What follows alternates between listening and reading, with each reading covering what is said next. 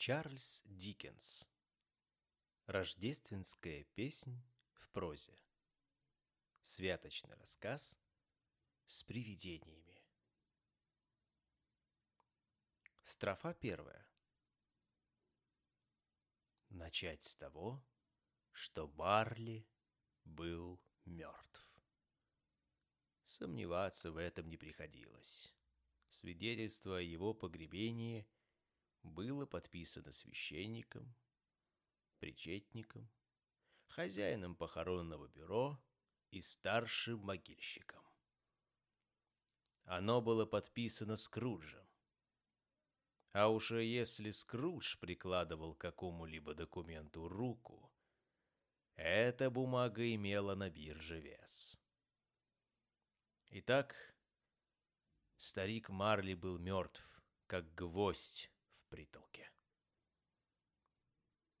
Учтите, я вовсе не утверждаю, будто на собственном опыте убедился, что гвоздь, вбитый в притолоку, как-то особенно мертв, более мертв, чем другие гвозди.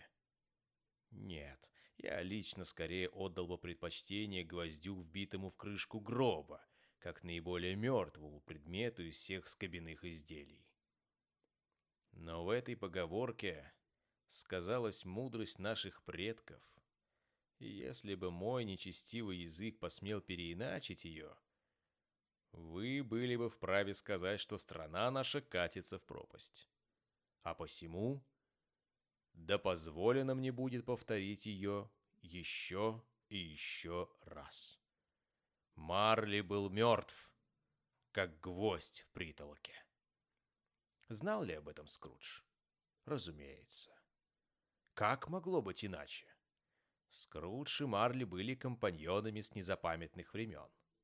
Скрудж был единственным доверенным лицом Марли, его единственным уполномоченным во всех делах, его единственным душеприказчиком, его единственным законным наследником его единственным другом и единственным человеком, который проводил его на кладбище. И все же Скрудж был не настолько подавлен этим печальным событием, чтобы его деловая хватка могла ему изменить. И день похорон своего друга он отметил заключением весьма выгодной сделки. Вот я упомянул о похоронах Марли, и это возвращает меня к тому, с чего я начал. Не могло быть ни малейшего сомнения в том, что Марли мертв. Это нужно отчетливо уяснить себе, иначе не будет ничего необычайного в той истории, которую я намерен вам рассказать. Ведь если бы нам не было доподлинно известно, что отец Гамлета скончался еще задолго до начала представления, то его прогулка ветреной ночью по крепостному валу вокруг своего замка едва ли показалась бы нам чем-то сверхъестественным. Во всяком случае, не более сверхъестественным, чем поведение любого пожилого джентльмена, которому пришла блажь прогуляться в полночь в каком-либо незащищенном от ветра месте, ну, скажем, по кладбищу святого Павла, преследуя при этом единственную цель поразить и без того расстроенное воображение сына. Скрудж не выморил имени Марли на вывеске. Оно красовалось там, над дверью конторы, еще годы спустя. Скрудж и Марли. Фирма была хорошо известна под этим названием. И какой-нибудь новичок в делах, обращаясь к Скруджу, Иногда называл его Скруджем, а иногда Марли. Скрудж отзывался, э, как бы его ни окликнули. Ему было безразлично. Ну и сквалыга же был этот Скрудж.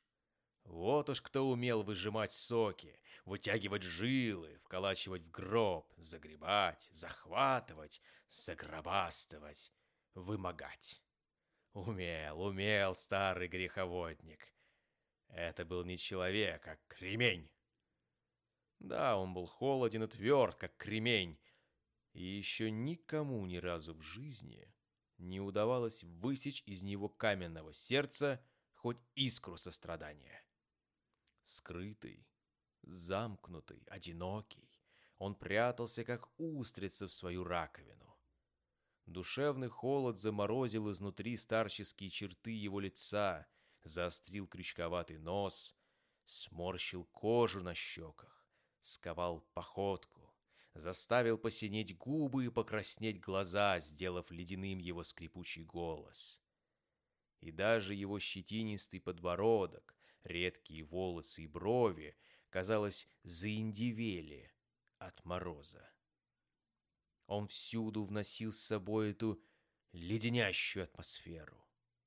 Присутствие Скруджа замораживало его контору в летний зной, и он не позволял ей оттаять ни на полградуса, даже на веселых святках. Жара или стужа на дворе, Скруджа это беспокоило мало. Никакое тепло не могло его обогреть, и никакой мороз его не пробирал. Самый яростный ветер не мог быть злее Скруджа. Самая лютая метель не могла быть столь жестока, как он. Самый проливной дождь не был так беспощаден. Непогода ничем не могла его пронять. Ливень, град, снег могли похвастаться только одним преимуществом перед Скруджем. Они нередко сходили на землю в щедром изобилии, а Скруджу щедрость была неведома. Никто никогда не останавливал его на улице радостным возгласом. «Милейший Скрудж, как поживаете? Когда зайдете меня проведать?» Ни один нищий не осмеливался протянуть к нему руку за подаянием. Ни один ребенок не решался спросить у него, который час — и ни разу в жизни ни единая душа не попросила его указать дорогу. Казалось, даже собаки, поводыри слепцов, понимали, что он за человек, и, завидев его, спешили утащить хозяина в первый попавшийся подъезд или подворотню, а потом долго виляли хвостом, как бы говоря, «Да по мне человек без глаз, как ты, хозяин, куда лучше, чем с дурным глазом». А вы думаете, это огорчало Скруджа? Да нисколько. Он совершал свой жизненный путь, сторонясь всех. И те, кто его хорошо знал, считали, что отпугивать малейшее проявление симпатии ему даже как-то сладко. И вот однажды, и притом не когда-нибудь, а в самый сочельник, старик Скрудж корпел у себя в конторе над счетными книгами. Была холодная, унылая погода, да к тому же еще туман. И Скрудж слышал, как за окном прохожие сновали взад и вперед, громко топая по тротуару, отдуваясь и колотя себя по бокам, чтобы согреться. Городские часы на колокольне только что пробили три, но становилось уже темно. Да в тот день и с утра все, и огоньки свечей, затеплившиеся в окнах контор, ложились багровыми мазками на темную завесу тумана, такую плотную, что казалось, ее можно пощупать рукой. Туман заползал в каждую щель, просачивался в каждую замочную скважину, и даже в этом тесном дворе дома напротив, едва различимые за густой грязно-серой пеленой, были похожи на призраки. Глядя на клубы тумана, спускавшиеся все ниже и ниже, скрывая от глаз все предметы, можно было подумать, что сама природа открыла где-то по соседству пивоварню и варит себе пиво к празднику. Скрудж держал дверь конторы приотворенной, дабы иметь возможность приглядывать за своим клерком, который в темной маленькой коморке, вернее сказать чуланчике, переписывал бумаги. Если у Скруджа в камине угля было маловато, то у клерка и того меньше. Казалось, там тлеет один единственный уголек. Но клерк не мог подбросить угля, так как Скрудж держал ящик с углем у себя в комнате, и стоило клерку появиться там с каминным совком, как хозяин начинал выражать опасение, что придется ему расстаться со своим помощником. Поэтому клерк обмотал шею потуже белым шерстяным шарфом и попытался обогреться у свечи. Однако, не обладая особенно пылким воображением, и тут потерпел неудачу. «С наступающим праздником, дядюшка! Желаю вам хорошенько повеселиться на святках!» Раздался жизнерадостный возглас. Это был голос племянника Скруджа. Молодой человек столь стремительно ворвался в контору, что Скрудж не успел поднять голову от бумаг, как племянник уже стоял возле его стола. «Вздор!» — проворчал Скрудж. «Чепуха!» Племянник Скруджа так разогрелся, бодро шагая по морозцу, что, казалось, от него пышет жаром, как от печки. Щеки у него рдели прямо любо-дорого смотреть. Глаза сверкали, а изо рта валил пар. «Это святки? Чепуха, дядюшка!» переспросил племянник. «Верно, я вас не понял». «Слыхали?» — сказал Скрудж.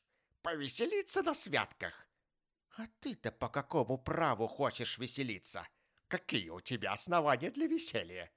Или тебе кажется, что ты еще недостаточно беден?»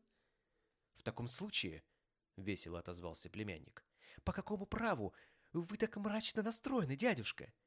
Какие у вас основания быть угрюмым? Или вам кажется, что вы еще недостаточно богаты?» На это Скрудж, не успев приготовить более вразумительного ответа, повторил свое вздор и превосокупил еще чепуха. «Не ворчите, дядюшка», — сказал племянник. «А что мне прикажешь делать?» — возражал Скрудж. «Ежели я живу среди таких остолопов, как ты!»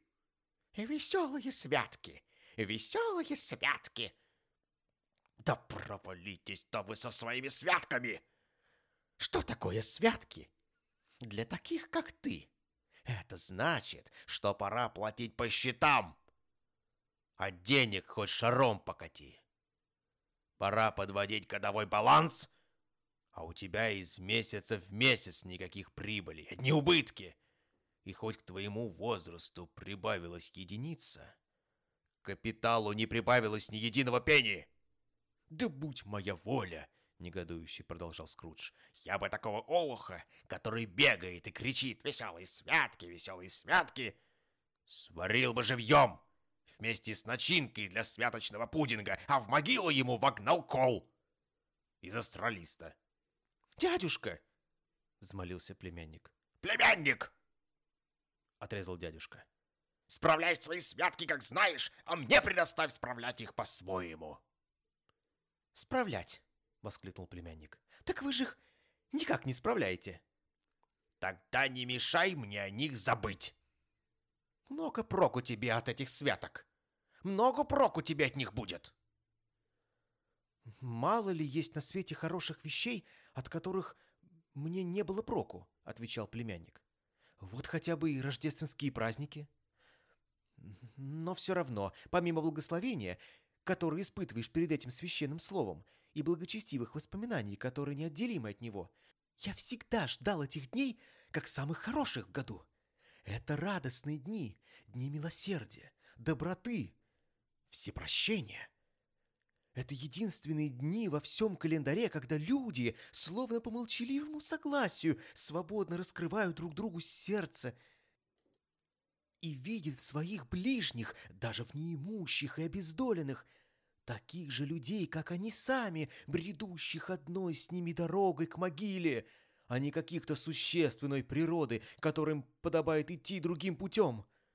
А посему, дядюшка, хоть это верно, что на святках у меня еще ни разу не прибавилось ни одной монетки в кармане, я верю, что Рождество принесет мне добро и будет приносить добро. И да здравствует Рождество!» Клерк в своем закутке невольно захлопал в ладоши, но тут же, осознав все неприличие такого поведения, бросился мешать кочергой угли и погасил последнюю худосочную искру. «Эй, вы!» — сказал Скрудж. «Еще один звук, и вы отпразднуете ваши святки где-нибудь в другом месте! А вы, сэр, — обратился он к племяннику, — вы, я вижу, краснобай. Удивляюсь, почему вы не в парламенте? Будет вам гневаться, дядюшка. Наведайтесь к нам завтра и отобедайте у нас. Скрудж отвечал, что скорее он наведается к... Да, так и сказал, без всякого стеснения, и в заключении добавил еще несколько крепких словечек. «Да почему же?» — вскричал племянник. «Почему?» «А почему ты женился?» — спросил Скрудж. «Влюбился? Вот почему». «Влюбился!» — проворчал Скрудж таким тоном, словно услышал еще одну отчаянную нелепость, вроде веселых святок. «Ну, честь имею». «Но послушайте, дядюшка, вы же раньше не жаловали меня своими посещениями. Зачем же теперь сваливать все на мою женитьбу?» «Честь имею!» — повторил Скрудж.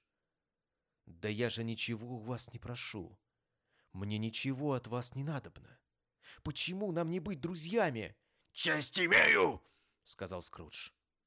«Очень жаль, что вы так непреклонны. Я ведь никогда не ссорился с вами и никак не пойму, за что вы так сердитесь. И все-таки я сделал эту попытку к сближению ради праздника. Ну что ж, я своему праздничному настроению не изменю. Итак, желаю вам веселого Рождества, дядюшка!» «Честь имею!» — сказал Скрудж. «И счастливого Нового года! Честь имею!» — повторил Скрудж. И все же племянник, покидая контору, ничем не выразил своей досады. В дверях он задержался, чтобы принести свои поздравления клерку, который, хотя и окоченел от холода, тем не менее оказался теплее Скруджа и сердечно ответил на приветствие. «Вот же еще один умалишенный!» — пробормотал Скрудж, подслушавший ответ клерка. Какой-то жалкий писец с жалованием в пятнадцать шиллингов, обремененный женой и детьми. А туда же толкует о веселых святках. Вот таких впору, хоть в бедлам сбежать. А бедный умалишенный тем временем, выпустив племянника Скруджа, впустил новых посетителей. Это были два дородных джентльмена приятной наружности. В руках они держали какие-то папки и бумаги. Сняв шляпы, они вступили в контору и поклонились Скруджу. «Скрудж и Марли, если не ошибаюсь», — спросил один из них, сверившись с каким-то списком. «Имею я удовольствие разговаривать с мистером Скруджем или мистером Марли?» «Мистер Марли уже семь лет как покоится на кладбище», — ответил Скрудж. «Он умер в сочельник, ровно семь лет назад». «В таком случае мы не сомневаемся, что щедрость и широта натуры покойного в равной мере свойственны и пережившему его компаньону», произнес один из джентльменов, предъявляя свои документы. И он не ошибся, ибо они стоили друг друга, эти достойные компаньоны, эти родственные души. Услыхав зловещее слово «щедрость», Скрудж нахмурился, покачал головой и возвратил посетителю его бумаги. «В эти праздничные дни, мистер Скрудж», — продолжал посетитель, беря с конторки перо, более чем когда-либо подобает нам по мере сил проявлять заботу о сирых и обездоленных, кои особенно страждут в такую суровую пору года. Тысячи бедняков терпят нужду в самом необходимом. Сотни тысяч не имеют крыши над головой. «Разве у нас нет острогов?» — спросил Скрудж. «Острогов? Сколько угодно», отвечал посетитель, кладя обратно перо. «А работные дома?» — продолжал Скрудж. «Они действуют по-прежнему?» «К сожалению, по-прежнему. Хотя, — заметил посетитель, — я был бы рад сообщить, что их прикрыли». «Значит, и принудительные работы существуют, и закон о бедных остается в силе». «Ни то, ни другое не отменено», «А вы было напугали меня, господа.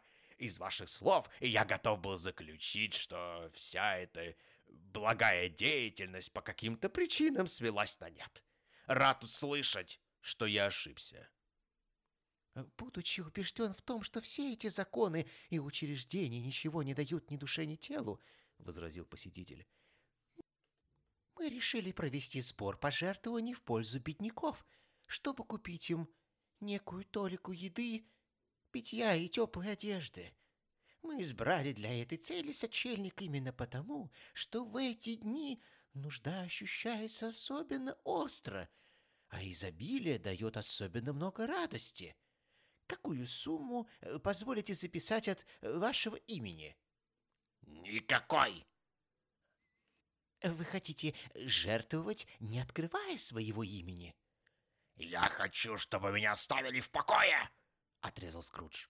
Поскольку вы, джентльмены, пожелали узнать, чего я хочу, вот вам мой ответ.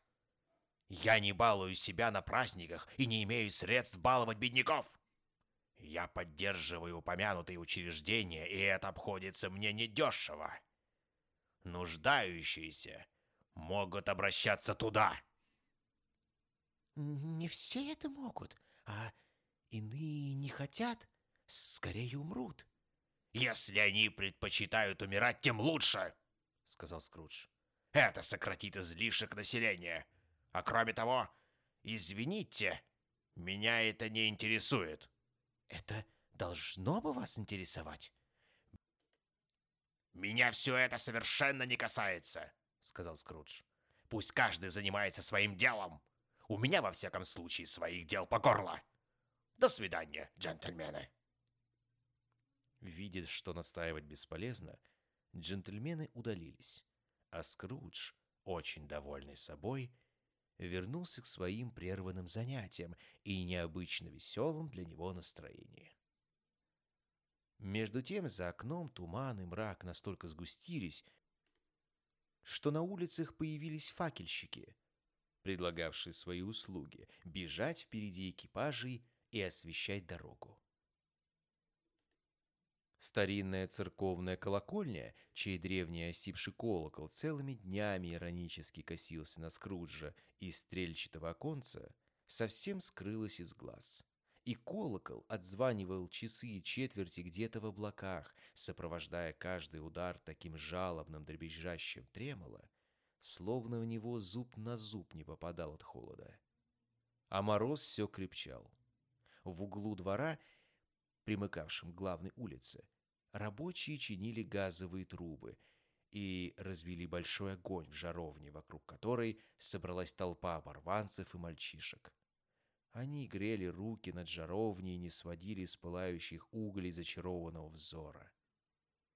Из водопроводного крана на улице сочилась вода, и он, позабытый всеми, понемногу обрастал льдом в тоскливом одиночестве — пока не превратился в унылую скользкую глыбу. Газовые лампы ярко горели в витринах магазинов, бросая красноватый отблеск на бледные лица прохожих, а веточки и ягоды астролиста, украшавшие витрины, потрескивали от жары.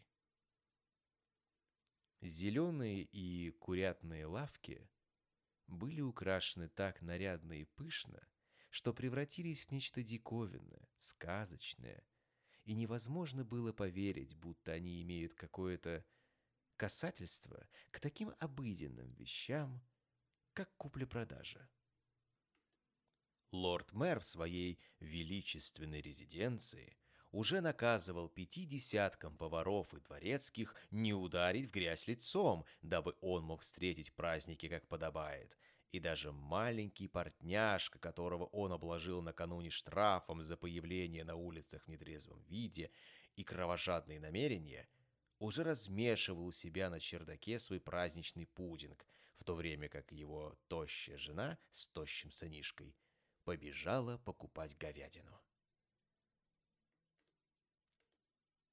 Все гуще туман, все крепче мороз, лютый пронизывающий холод — если бы святой Дунстан вместо раскаленных щипцов хватил сатану за нос этаким морозцем, Вот бы тот взвыл от столь основательного щипка. Некий юный обладатель довольно ничтожного носа, к тому же порядком уже искусного прожорливым морозом, который вцепился в него, как голодная собака и в кость прильнул к замочной скважине конторы Скруджа, желая прославить Рождество. Но при первых же звуках святочного гимна «Да пошлет вам радость Бог, пусть ничто вас не печалит».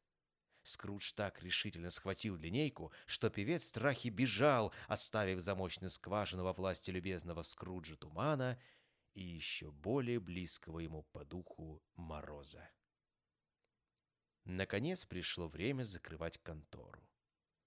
Скрудж с неохотой слез со своего высокого табурета, подавая этим безмолвный знак изнывающему в чулане клерку, и тот мгновенно задул свечу и надел шляпу. «Вы, небось, завтра вовсе не намерены являться на работу?» — спросил Скрудж. «Если только это вполне удобно, сэр». «Это совсем неудобно», — сказал Скрудж. «И недобросовестно. Но если я удержу с вас за это полкроны, вы ведь будете считать себя обиженным, не так ли?» Клерк выдавил некоторое подобие улыбки. «Однако», — продолжал Скрудж, — «вам не приходит в голову, что я могу считать себя обиженным, когда плачу вам жалование даром?» Клерк заметил, что это бывает один раз в году. Довольно слабое оправдание для того, чтобы каждый год 25 декабря запускать руку в мой карман, произнес Скрудж, застегивая пальто на все пуговицы. Но, как видно, вы во что бы то ни стало хотите прогулять завтра целый день. Так извольте послезавтра явиться как можно раньше. Клерк пообещал явиться как можно раньше, и Скрудж, продолжая ворчать, шагнул за порог. Во мгновение ока контора была заперта, а клерк, скатившись раз двадцать, дабы воздать дань сочельнику по ледяному склону Корнихилла вместе с оравой мальчишек, припустился со всех ног домой в Кэмден-таун играть со своими ребятишками в жмурке. Скрудж съел свой унылый обед в унылом трактире, где он имел обыкновение обедать, просмотрел все имевшиеся там газеты и, скоротав остаток вечера над приходно-расходной книгой, отправился домой спать. Он проживал в квартире, принадлежавшей когда-то его покойному компаньону. Это была мрачная анфилада комнат, занимавшая часть невысокого угрюмого здания в глубине двора. Дом этот был построен явно не на месте, и невольно приходило на ум, что когда-то на заре своей юности он случайно забежал сюда, играя с другими домами в прятки, да так и застрял, не найдя пути обратно. Теперь уже это был весьма старый дом и весьма мрачный. И кроме Скруджа, в нем никто не жил, а все остальные помещения сдавались в наем под конторы. Во дворе была такая темень, что даже Скрудж, знавший там каждый булыжник, принужден был пробираться ощупью. А в черной подворотне дома клубился такой густой туман и лежал такой толстый слой иния, словно сам злой дух непогоды сидел там, погруженный в тяжелое раздумье. И вот. Достоверно известно, что в дверном молотке, висевшем у входных дверей, не было ничего примечательного, если не считать его непомерно больших размеров. Неоспоримым остается и тот факт, что Скрудж видел этот молоток ежеутренне и ежевечерне с того самого дня, как поселился в этом доме. Не подлежит сомнению и то, что Скрудж отнюдь не мог похвалиться особо живой фантазией. Она у него работала не лучше, а, пожалуй, даже и хуже, чем у любого лондонца, не исключая даже городских советников, олдерменов и членов гильдии. Необходимо заметить еще, что Скрудж, упомянув днем о своем компаньоне, скончавшемся семь лет назад, больше ни разу не вспомнил о покойном. А теперь пусть мне кто-нибудь объяснит, как могло случиться, что Скрудж, вставив ключ в замочную скважину, внезапно увидел перед собой не колотушку, которая, кстати сказать, не подверглась за это время решительно никаким изменениям, а лицо Марли. Лицо Марли. Оно не утопало в непроницаемом мраке, как все остальные предметы во дворе, а напротив того излучало призрачный свет, совсем как гнилой омар в темном погребе. Оно не выражало ни ярости, ни гнева, а взирало на Скружа совершенно так же, как смотрел на него покойный Марли при жизни, сдвинув свои бесцветные очки на бледный, как у мертвеца, лоб. Только волосы как-то странно шевелились, словно на них веяло жаром из горячей печи, а широко раскрытые глаза смотрели совершенно неподвижно, и это в сочетании с трупным цветом лица внушало ужас. И все же не столько самый вид и выражение этого лица было ужасно, сколько что-то другое, что было как бы вне его. Скрудж во все глаза уставился на это диво, а лицо Марли тут же превратилось в дверной молоток. Мы бы покривили душой, сказав, что Скрудж не был поражен, и по жилам у него не пробежал тот холодок, которого он не ощущал с малолетства. Но после минутного колебания он снова решительно взялся за ключ, повернул его в замке, вошел в дом и зажег свечу. Правда, он помедлил немного, прежде чем захлопнуть за собой дверь, и даже с опаской заглянул за нее, словно боясь увидеть косицу Марли, торчащую сквозь дверь на лестницу. Но на двери не было ничего, кроме винтов и гаек, на которых держался молоток и, пробормотав «Тьфу ты, пропасть!», Скрудж с треском захлопнул дверь. Стук двери прокатился по дому, подобно раскату грома, и каждая комната верхнего этажа и каждая бочка внизу в погребе виноторговца отозвалась на него разголосным эхом. Но Скрудж был не из тех, кого это может запугать. Он запер дверь на задвижку и начал не спеша подниматься по лестнице, оправляя по дороге свечу. Вам знакомы эти просторные старые лестницы? Так и кажется, что по ним можно проехаться в карете с шестерней и протащить что угодно. И разве в этом отношении они не напоминают слегка наш новый парламент? Ну а по той лестнице можно было пройти целое погребальное шествие. И если бы даже кому-то пришла охота поставить катафалк поперек, оглоблями к стене, дверцами к перилам, и тогда на лестнице осталось бы еще достаточно свободного места. Не это ли послужило причиной того, что Скруджи почудилось, будто впереди него по лестнице сами собой движутся в полумраке похоронные дроги. Чтобы как следует осветить такую лестницу, э, не хватило бы и полдюжины газовых фонарей. Так что вам нетрудно себе представить, в какой мере одинокая свеча Скруджа могла рассеять мрак. Но Скрудж на это плевать хотел и двинулся дальше вверх по лестнице. За темноту денег не платит, и потому Скрудж ничего не имел против темноты. Все же, прежде чем захлопнуть за собой тяжелую дверь своей комнаты, Скрудж прошелся по комнатам, чтобы удостовериться, что все в порядке. И неудивительно, лицо покойного Марли все еще стояло у него перед глазами. Гостиная, спальня, кладовая. Везде все как следует быть. Под столом никого. Под диваном никого. В кабинете тлеет скупой огонек, миска и ложка ждут на столе, кастрюлька с жидкой овсянкой на полочке в очаге. Под кроватью никого.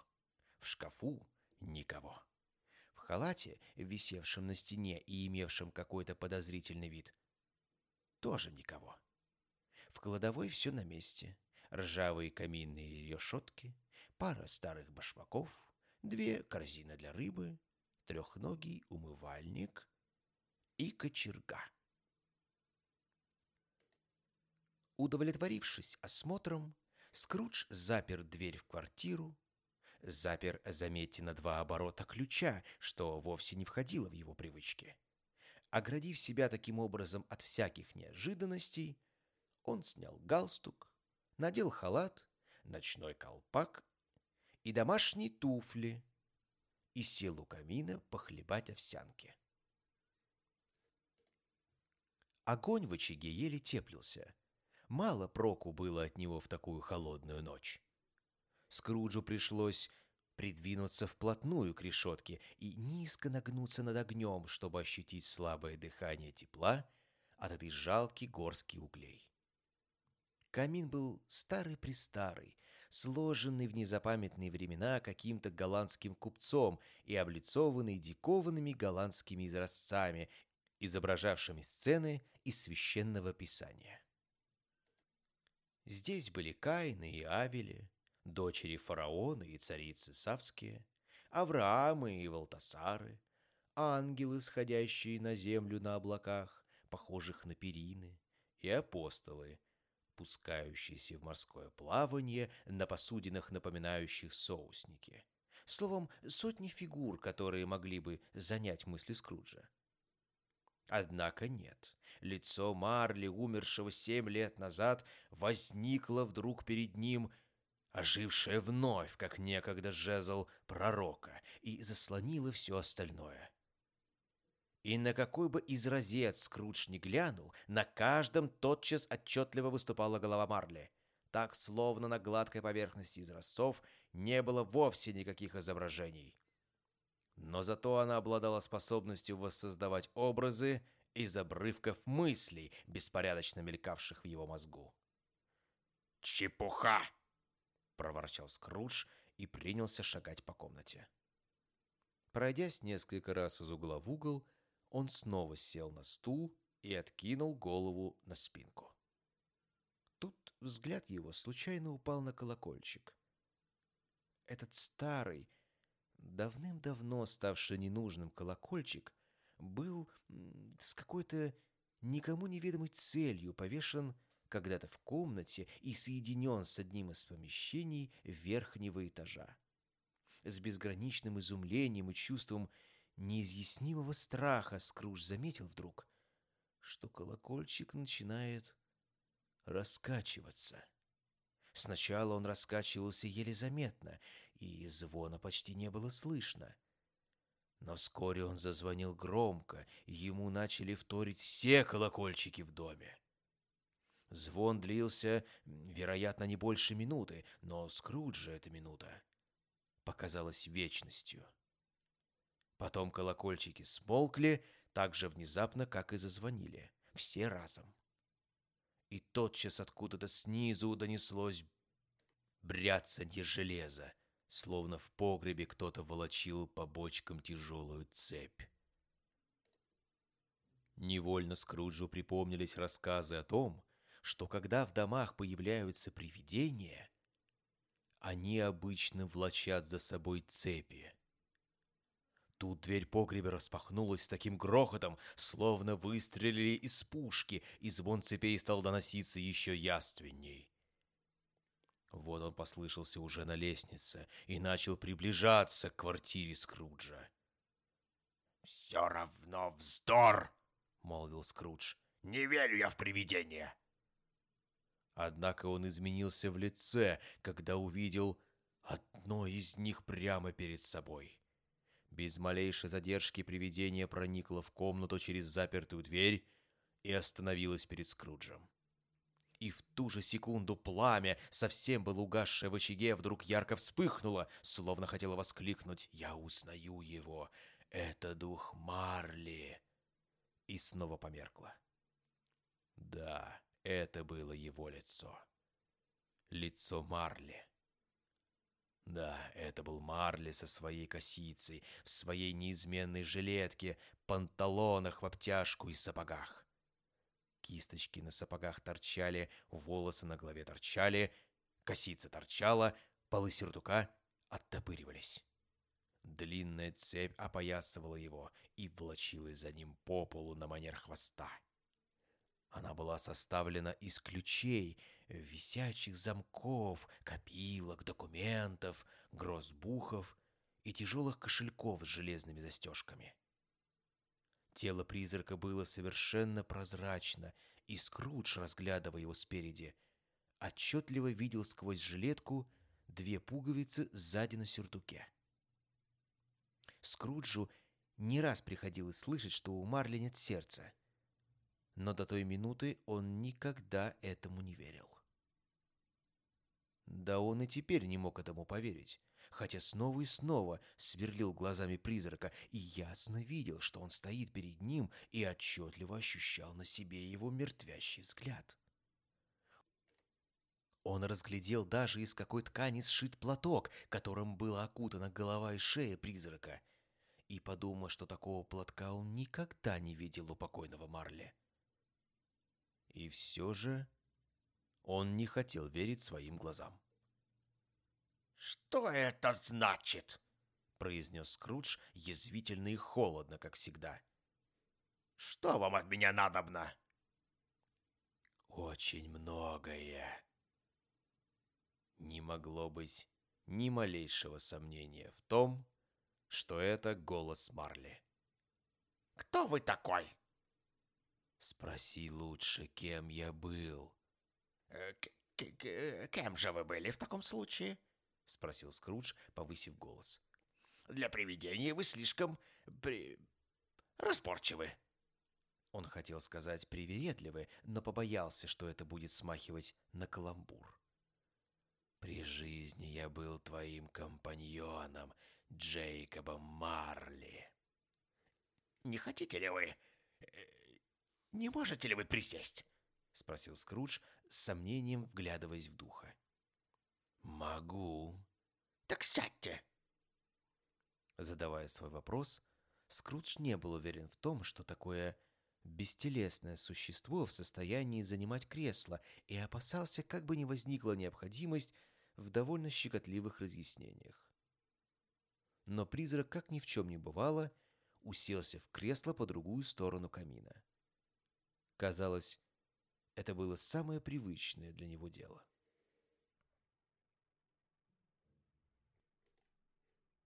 «Ты не веришь в меня», — заметил призрак. «Нет, не верю», — сказал Скрудж. «Что же, помимо свидетельства твоих собственных чувств, могло бы убедить тебя в том, что я существую?» «Не знаю». «Почему же ты не хочешь верить своим глазам и ушам?» «Потому что любой пустяк воздействует на них», — сказал Скрудж. «Чуть что неладно с пищеварением, и им уже нельзя доверять. Может быть, вы вовсе не вы, а не переваренный кусок говядины, или лишняя капля горчицы, или ломтик сыра, или непрожаренная картофелина. Может быть, вы явились не из царства духов, а из духовки. Почем я знаю?» Скрудж был не очень-то большой остряк по природе, а сейчас ему и подавно было не до шуток. Однако он пытался острить, чтобы хоть немного развеять страх и направить свои мысли на другое, так как, сказать по правде, от голоса призрака у него кровь стыла в жилах. Сидеть молча, уставясь в эти неподвижно стекленелые глаза... Нет, черт побери, Скрудж чувствовал, что он этой пытки не вынесет. И кроме всего прочего, было что-то невыразимо жуткое в загробной атмосфере, окружавшей призрака. Не то, чтоб Скрудж сам не ощущал, но он ясно видел, что призрак принес ее с собой. Ибо, хотя тот и сидел совершенно неподвижно, волосы, полы его сюртука и кисточки на сапогах все время шевелились, словно на них дышало жаром из какой-то адской огненной печи. «Видите вы эту зубочистку?» — спросил Скрудж, переходя со страху в наступление и пытаясь хотя бы на миг отвратить от себя каменно-неподвижный взгляд призрака. «Вижу», — промолвило привидение. «Да вы же не смотрите на нее!» — сказал Скрудж. «Не смотрю, но вижу», — был ответ. «Так вот», — молвил Скрудж, — «достаточно мне ее проглотить, чтобы до конца дней моих меня преследовали злые духи, созданные моим же воображением. Словом, все это вздор, вздор и вздор!» При этих словах призрак испустил вдруг такой страшный вопль и принялся так неистово и жутко греметь цепями, что Скрудж вцепился в стул, боясь свалиться без чувств. Но это было еще ничто по сравнению с тем ужасом, который объял его, когда призрак вдруг размотал свой головной платок. Можно было подумать, что ему стало жарко, и у него отвалилась челюсть. Заломив руки, Скрудж упал на колени. «Пощади!» — взмолился он. Ужасное видение! Зачем ты мучаешь меня?» «Суетный ум», — отвечал призрак. «Веришь ты теперь в меня или нет?» «Верю!» — воскликнул Скрудж. «Как уж тут не верить? Но зачем вы, духи, блуждаете по земле, и зачем ты явился ко мне?» «Душа, заключенная в каждом человеке», — возразил призрак, — «должна общаться с людьми, и повсюду следуя за ними, соучаствовать в их судьбе. А тот, кто не исполнил этого при жизни, обречен мыкаться после смерти. Он осужден колесить по свету и... О, горе мне взирать на радости и горести людские, разделить которые он уже не властен, а когда-то мог бы себе и другим на радость. И тут из груди призрака снова исторгся вопль, и он опять загремел цепями и стал ломать свои бестелесные руки. «Ты... ты в цепях?» — пролепетал Скрудж, дрожа. «Скажи мне, почему?» «Я ношу цепь, которую сам сковал себе при жизни», — отвечал призрак. «Я ковал ее звено за звеном и ярд за ярдом. Я поясался ею по доброй воле, и по доброй воле ее ношу. Разве вид этой цепи не знаком тебе?» Скруджа все сильнее пробирала дрожь. «Быть может, продолжал призрак. Тебе хочется узнать вес и длину цепи, которую таскаешь ты сам?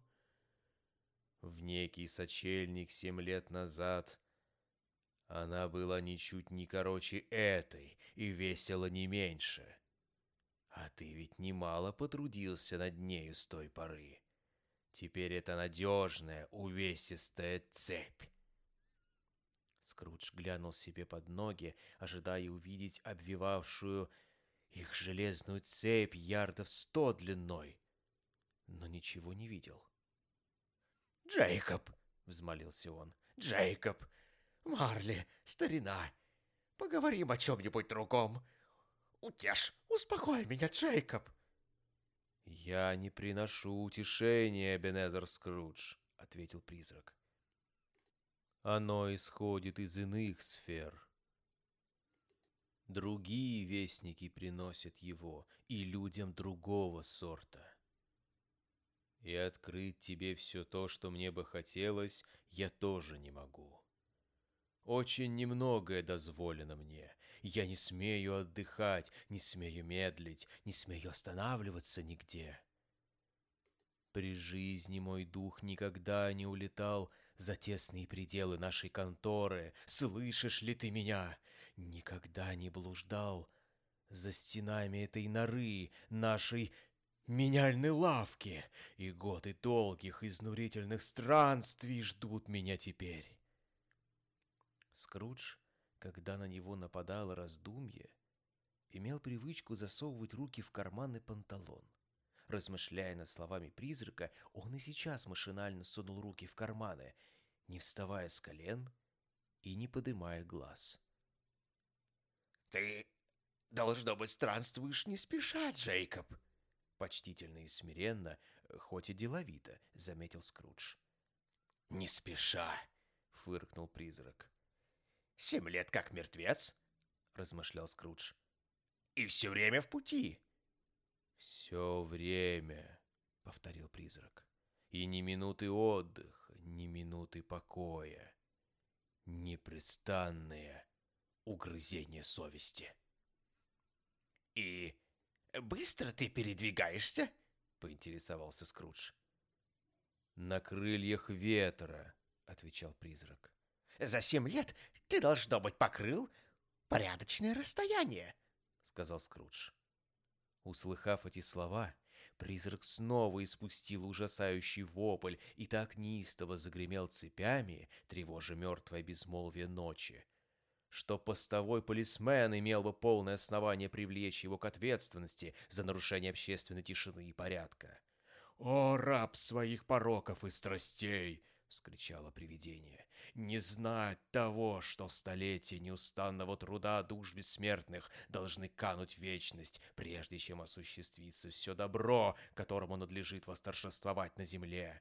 Не знать того, что каждая христианская душа, творя добро, пусть на самом скромном поприще, найдет свою земную жизнь слишком быстротечной для безграничных возможностей добра. Не знать того, что даже веками раскаяние нельзя возместить упущенную на земле возможность сотворить доброе дело.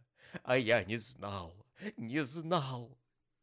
Но ты же всегда хорошо вел свои дела, Джейкоб, пробормотал Скрудж, который уже начал применять его слова к себе. «Дела!» — вскричал призрак, снова заламывая руки. «Забота о ближнем! Вот что должно было стать моим делом! Общественное благо! Вот к чему я должен был стремиться! Милосердие, сострадание, щедрость — вот на что должен был я направить свою деятельность. А занятие коммерцией — это лишь капля воды в безбрежном океане предначертанных нам дел. И призрак потряс цепью, словно в ней-то и крылась причина всех его бесплодных сожалений, а затем грохнул ею об пол. В эти дни когда год уже на исходе. Я страдаю особенно сильно, промолвило привидение. О, почему, проходя в толпе ближних своих, я опускал глаза долу и ни разу не поднял их к той благословенной звезде, которая направила стопы волхвов к убогому крову. Ведь сияние ее могло бы указать и мне путь к хижине бедняка. У Скруджа уже зуб на зуб не попадал. Он был чрезвычайно напуган тем, что призрак все больше и больше приходил в волнение. «Внемли мне!» — вскричал призрак. «Мое время истекает!» «Я внемлю!» — сказал Скрудж. «Но пожалей меня, Джейкоб, не изъясняйся так возвышенно. Прошу тебя, говори попроще».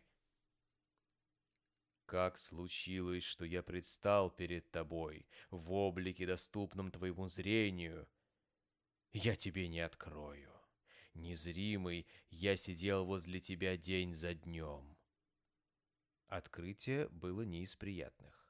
Скруджа опять затрясло, как в лихорадке, и он отер выпавший на лбу холодный пот.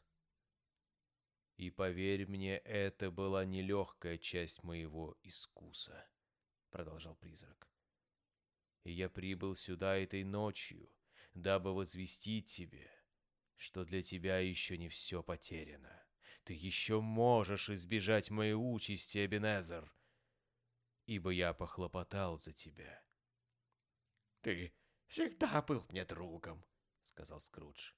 «Благодарю тебя».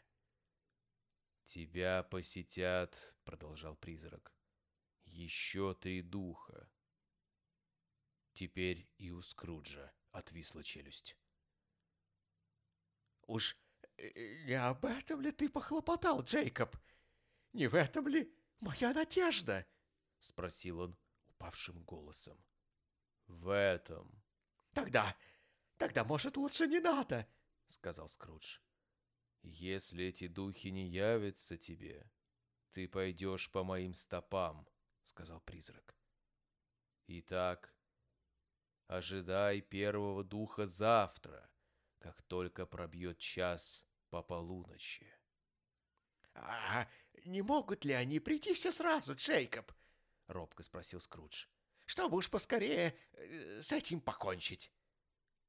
Ожидай второго на следующую ночь в тот же час. Ожидай третьего на третьи сутки в полночь с последним ударом часов. А со мной тебе уж не суждено больше встретиться. Но смотри, для своего же блага запомни твердо все, что произошло с тобой сегодня. Промолвив это, Дух Марли взял со стола свой платок и снова обмотал им голову. Скрудж догадался об этом, услыхав, как лязнули зубы призрака, когда подтянутая платком челюсть стала на место. Тут он осмелился поднять глаза и увидел, что его потусторонний пришелец стоит перед ним, вытянувшись во весь рост и перекинув цепь через руку на манер шлейфа. Призрак начал пятиться к окну, и одновременно с этим рама окна стала потихоньку подниматься. С каждым его шагом она подымалась все выше и выше, и когда он достиг окна, оно уже было открыто. Призрак поманил Скруджа к себе, и тот повиновался. Когда между ними оставалось не более двух шагов, призрак предостерегающе поднял руку. Скрудж остановился. Он остановился не столько из покорности, сколько от изумления и страха. Ибо как только рука призрака поднялась вверх, до Скруджа донеслись какие-то неясные звуки, смутные и бессвязные, но невыразимо жалобные причитания и стоны, тяжкие вздохи, раскаяния и горьких сожалений. Призрак прислушивался к ним с минуту, а затем присоединил свой голос к жалобному хору и, воспарив над землей, растаял во мраке морозной ночи за окном. Любопытство пересилило страх, и Скрудж тоже приблизился к окну и выглянул наружу. Он увидел сонмы привидений. С жалобными воплями и стенаниями они беспокойно носились по воздуху туда и сюда — и все, подобно духу Марли, были в цепях. Не было ни единого призрака, не отягощенного цепью, но некоторых сковывала одна цепь. Многих Скрудж хорошо знал при жизни, а с одним пожилым призраком в белой жилетке был когда-то даже на короткой ноге. Этот призрак, к щиколотке которого был прикован несгораемый шкаф чудовищных размеров, жалобно сетовал на то, что лишен возможности помочь бедной женщине, сидевшей с младенцем на руках на ступеньках крыльца. Да и всем этим духам явно хотелось вмешаться в дела смертных и принести добро, но они уже утратили эту возможность навеки. И именно это и было причиной их терзаний. Туман ли поглотил призраки, или они сами превратились в туман? Скрудж так и не понял. Только они растаяли сразу, как и их призрачные голоса, и опять ночь была как ночь. И все стало совсем как прежде, когда он возвращался к себе домой. Скрудж затворил окно и обследовал дверь, через которую проник к нему призрак Марли. Она была по-прежнему заперта на два оборота ключа, ведь он сам ее запер и все засовы были в порядке. Скрудж хотел было сказать «чепуха», но осекся на первом же слоге. И то ли от усталости и пережитых волнений, то ли от разговора с призраком, который навеял на него тоску, а, быть может, и от соприкосновения с потусторонним миром, или, наконец, просто от того, что час был поздний. Но только Скрудж вдруг почувствовал, что его нестерпимо клонит ко сну — не раздеваясь, он повалился на постель и тотчас заснул, как убитый.